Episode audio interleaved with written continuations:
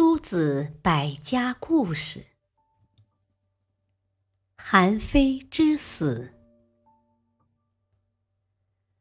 韩非在给韩王上书的时候，把韩王身边的儒生侠客比喻成蛀虫，说他们只会加速韩国的灭亡。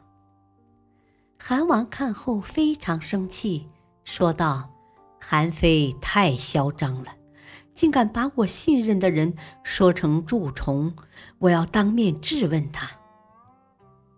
韩王召来了韩非。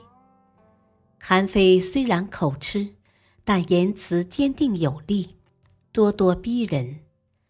他对韩王说：“周边的诸侯国虎视眈眈，都想趁机吞并韩国。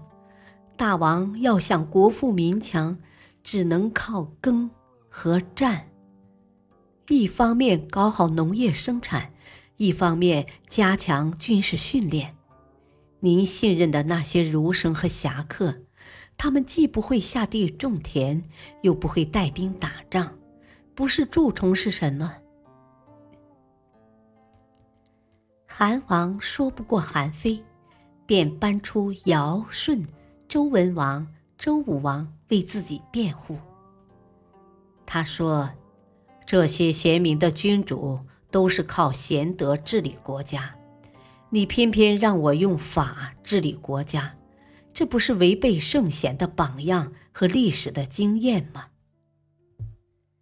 韩非不慌不忙地说：“社会在变化，应对的措施也应该随之改变。”当前的社会与尧、舜、周文王、周武王的时代截然不同了。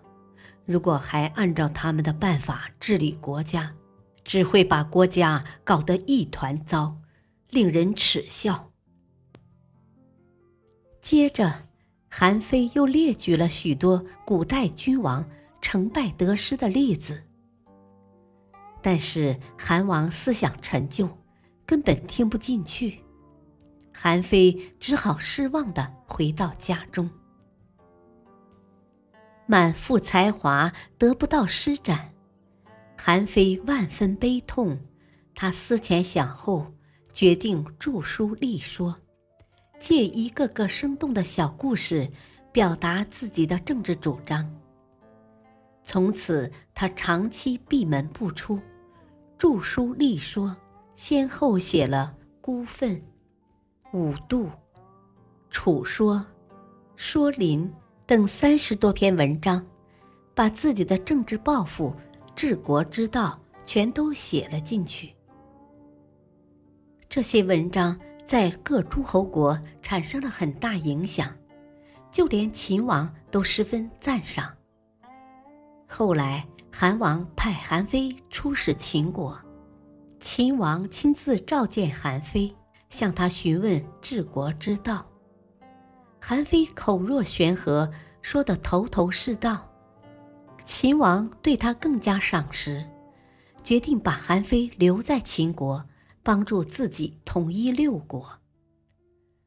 但是秦国的宰相李斯却对此万般阻挠。原来。